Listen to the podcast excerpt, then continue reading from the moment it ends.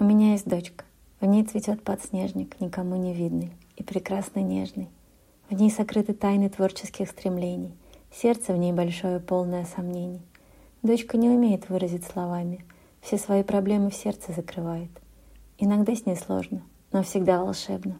За нее тревожно и немножко нервно. Я ее поддержка средь миров и судеб. Мне ж ее улыбка утешением будет.